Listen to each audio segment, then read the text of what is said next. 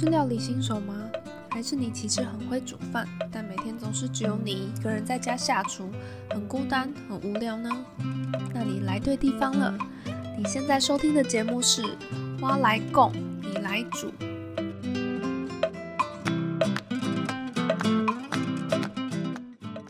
Hello，欢迎回到《蛙来供，你来煮》。今天呢，我也要继续来介绍一个中式料理的好朋友。那就是米酒。依照惯例，我今天也会先丢一个小问题给大家。米酒呢，顾名思义，应该是用米酿造而成的酒吧？如果你是爱喝酒的朋友，那你有可能喝过日本的清酒。那你知道清酒它是由什么酿造而成的呢？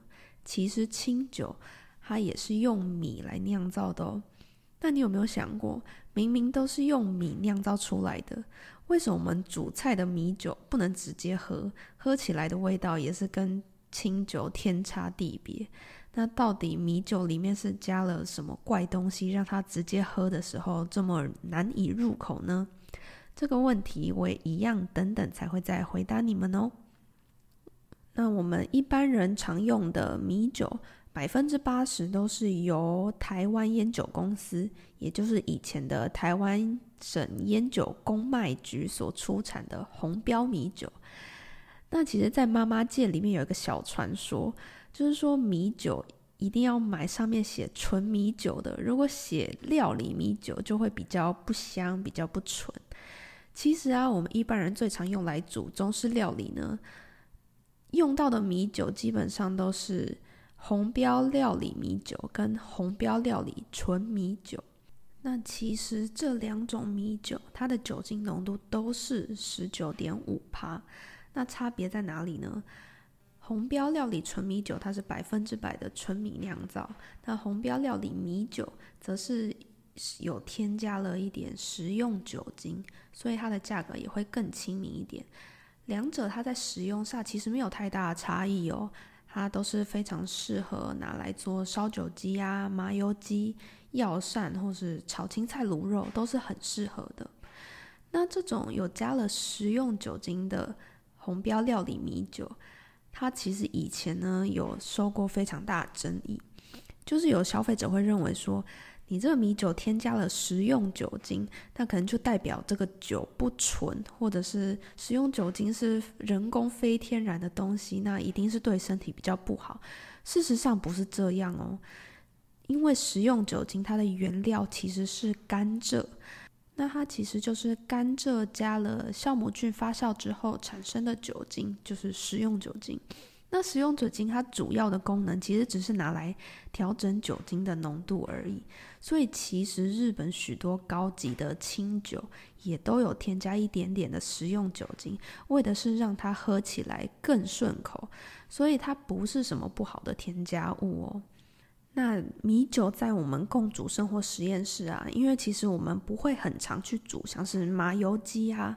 姜母鸭或是卤肉这种需要长时间炖煮的料理，所以米酒在我们这边最大的用途是拿来去腥。像我们就常常拿米酒来腌肉，或是加在鱼汤里面。它的原理呢，就是酒精它会将肉类中的醛啊、铜这种化合物，就是会产生腥味的化合物先溶解，之后溶解之后呢，你再把它拿去加热，让酒精挥发掉。那其实你煮出来的东西它不会有酒味，但是它的腥味是会被酒精去除的。所以如果你是害怕各种肉类腥味的人呢，都可以拿酒精来腌一下试试看，它就会把腥味去除掉哦。那回到最开头的问题，公外局的米酒跟日本的清酒一样，都是用米去制作的，可是口感怎么会差这么多呢？其实米在古代啊是很珍贵的，比起其他杂粮类，它是更难种植，所以古时候用米酿造的酒，大概是只有皇帝能喝，或是拿来祭拜天神用的，所以这种米酒是很珍贵、很稀有的。那日本的清酒呢，基本上就是用这种纯米去酿造的，所以它的价格一瓶都是动辄上千元，甚至上万元的都有。那台湾你平常会去买的米酒，一瓶可能才三四十块钱，这么便宜。那这种米酒如果真的是纯米制造的，怎么可能会卖成这样？也太不符合成本了吧？当然，烟酒公司不会做这么赔本的生意喽。因为米酒里面，他们其实都有加了不同比例的食用酒精，所以才会让它的价格比较便宜。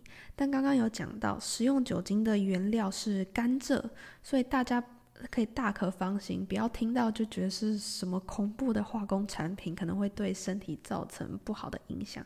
其实是还好的。但就是因为有添加这种食用酒精，它的成本就会反映在售价上嘛。因此比例加的比较多的，那它的售价就会比较便宜喽。也因为料理米酒不是真正米酒的关系，所以添加了食用酒精的米酒其实是不适合直接喝的，它喝起来的口感也会很不好，比较呛，比较没有那么温温润。那日本清酒，它酿造所使用的米跟酵母，还有过程秘方等等的，一定也会是比我们台湾烟酒公司做米酒的过程更加的繁琐，也更加的精细。所以清酒相对的价格高昂，也是有它的道理啦。所以米酒呢，大家就乖乖拿来料理就好。各位酒鬼们，不要再因为贪便宜买了米酒就想要直接喝啦，一定是不好喝的。OK。今天节目就到这里结束了。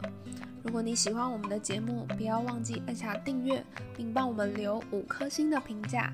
又或是你有什么样的料理疑难杂症，也欢迎大家留言给我哦。那我们下一个星期再见，拜拜。